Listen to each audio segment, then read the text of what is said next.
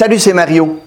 Lorsque vous allez au service à l'auto de la plupart des grandes chaînes, qu'est-ce qui se passe lorsque vous arrivez à la fenêtre pour prendre votre commande? Quelquefois, on vous dit bonjour, ensuite on vous tend la machine pour payer, ensuite on vous donne euh, ce que vous avez acheté et la plupart du temps, c'est comme ça que ça se passe. Au Starbucks tout près d'ici, dans les Laurentides, c'est pas tout à fait comme ça que ça se passe.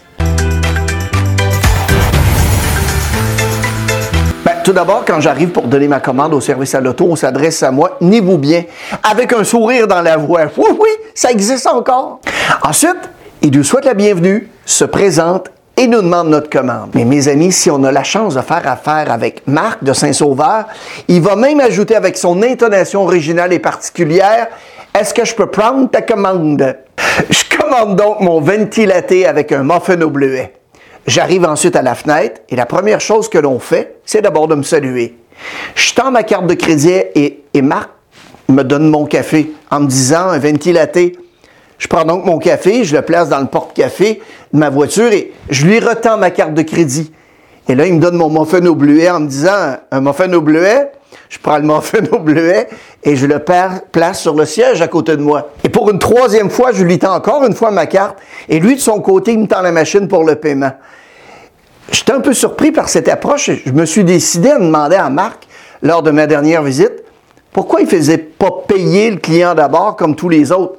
Il m'a regardé avec un beau grand sourire et m'a répondu Monsieur, chez Starbucks, on fait confiance aux clients.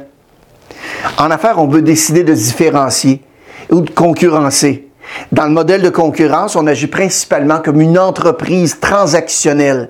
Je vous donne 3 dollars et vous me donnez un café. Il n'y a pas vraiment d'interaction avec le client.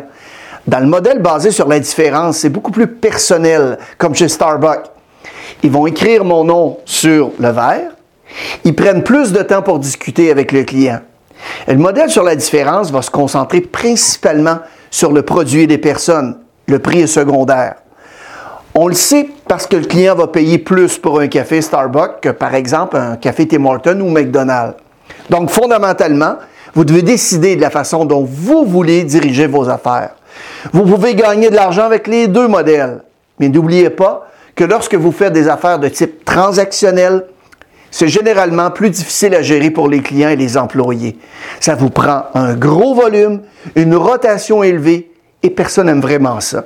En ce qui concerne la confiance, il faut savoir que les entreprises transactionnelles ne créent généralement pas vraiment de confiance avec les clients. Si vous demandez à une centaine de personnes de vous citer une entreprise transactionnelle en laquelle elles ont totalement confiance, probablement qu'elles vont avoir de la difficulté à vous en nommer une. Elles pourraient sans doute vous en donner une, mais entre vous et moi, ça va être inhabituel. L'exemple que j'utilise souvent est celui de McDonald's et de Starbucks. McDonald's est un modèle purement transactionnel. Vous conduisez jusqu'à une fenêtre McDonald's, vous commandez votre nourriture, vous payez et on vous donne vos sacs. Qu'est-ce que font la plupart des gens avant de partir? Je sais pas vous, mais moi, je regarde dans le sac. McDonald's a un panneau qui dit des milliards et des milliards de clients servis. Si vous avez fait quelque chose de bien des milliards de fois, vous avez une idée de ce que vous faites et pourtant, on ne leur fait pas confiance. On regarde dans le sac. C'est quoi la chose la plus importante dans un McDonald's? La rapidité. D'ailleurs, les gens ne cherchent pas de la nourriture dans leur sac, mais ils cherchent les pailles, les serviettes, la sauce, le ketchup, pour être sûr qu'on ne les a pas oubliés. McDonald's a un processus qui élimine ces choses manquantes. Il y a un processus pour vous donner une paille, un processus pour les serviettes, etc. Tout ça pour s'assurer que tout se passe bien. Le problème, c'est qu'ils ne se font pas confiance pour le faire correctement. En bout du compte, si le processus se met en travers de la vitesse, qu'est-ce qu'on fait? On abandonne le processus. La plupart des gens font pas confiance à une entreprise qui l'a fait des milliards de fois pour le faire correctement. Si vous entrez dans un Starbucks et vous commandez, par exemple, un ventilaté, un sandwich, œuf jambon et un muffin au bleuet, on va vous souhaiter la bienvenue. On va vous demander votre nom qu'on va écrire sur le verre et aussi des fois sur le sac. Le barista va vous donner ensuite votre café et un sac pliant vous disant Mario, voici votre ventilaté et dans ce sac se trouve votre sandwich œuf jambon et votre muffin au bleuet. Combien de clients de Starbucks vont ouvrir le sac pour vérifier si tout est là? Pratiquement zéro. Inspirez-vous de mon anecdote du début. Posez des gestes, des actions qui créent la confiance. Le plus beau là-dedans, c'est que la grande majorité du temps, tous ces gestes, toutes ces actions ne coûtent rien. Alors, qu'est-ce que vous allez faire dorénavant? Merci d'avoir regardé la vidéo. N'hésitez pas à la partager à vos connaissances.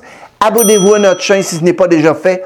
On a évidemment toutes sortes de nouveaux trucs et stratégies qui sortent chaque semaine. Bon succès!